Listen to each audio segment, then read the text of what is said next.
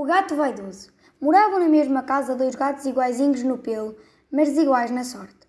Um amimado pela dona dormia almofadões, outro no borralho.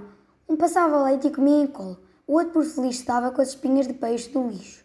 Certa vez cruzaram-se no telhado e o bichano de luz arrepiou-se todo dizendo Passa ao largo, vagabundo, não vês que és pobre e eu sou rico, que és gato de cozinha e eu sou gato de salão.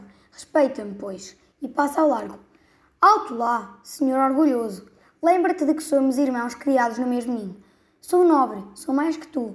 Em que? Não mias como eu? Mio. Não tens rabo como eu? Tenho.